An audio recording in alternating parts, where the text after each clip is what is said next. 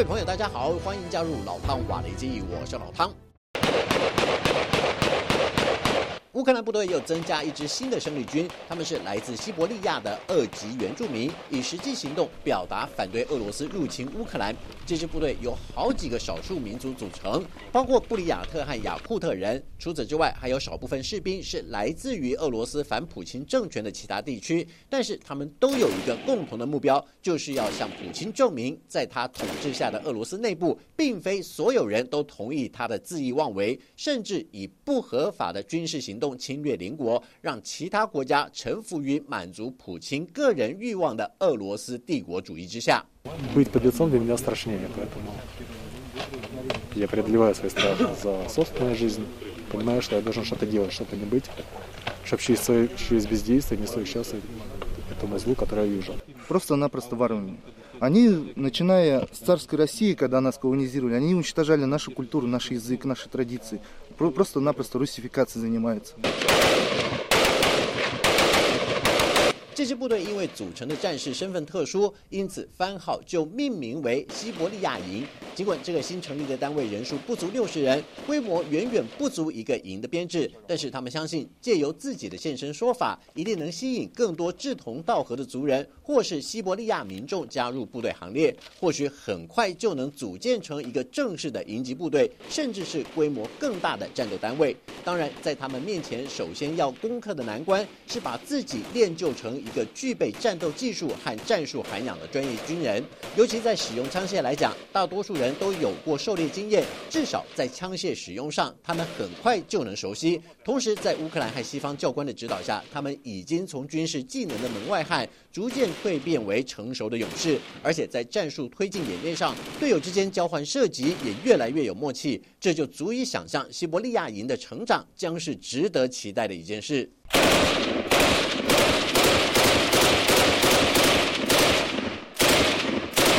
部分擅长射击的士兵则被指派担任搬用机枪的射击手，在队友展开行动时，这群机枪手可以发挥他们的优点，为同袍提供地面推进时所需要的火力支援。当然，西伯利亚营需要补强的地方还很多。比方在集火卧射之后，殿后的班兵该如何在火力掩护下向前推进，并且寻找隐蔽掩蔽的战斗位置，继续为其他弟兄提供火力支援？这些细节并非一触可及，而是要经过反复操练，才能让这群西伯利亚营的士兵练就眼观四面、耳听八方的本领，日后在战场上很快能够找到最有利的躲藏或射击点。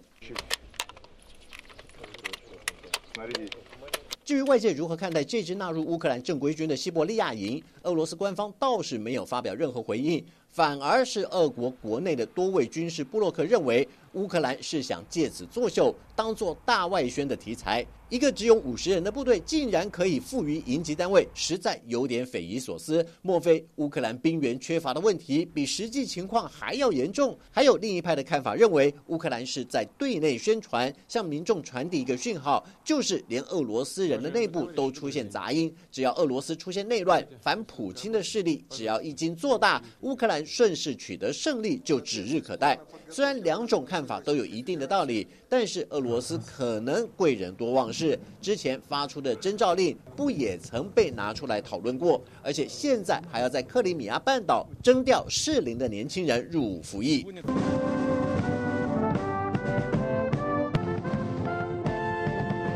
Весь призыв приблизительно около двух тысяч человек мы должны отправить за Республику Крым. 这场已经持续一年九个月的战争，根据西方针对俄罗斯和乌克兰双方的评估，两边应该都蒙受了巨大损失，尤其是战斗部队的人员耗损，俄乌两国大约都有上百万名官兵阵亡，装备方面更是不计其数。尽管乌克兰接收了大量的西方军备，但是被击毁或击伤的数量也很惊人，这也使得乌克兰的机械工程师忙得不可开交， 因为在保修厂里还有大批亟待维修的受损装备。等着重回战场。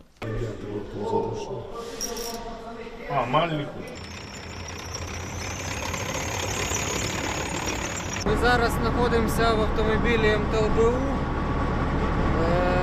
Привезли його на випробування після ремонту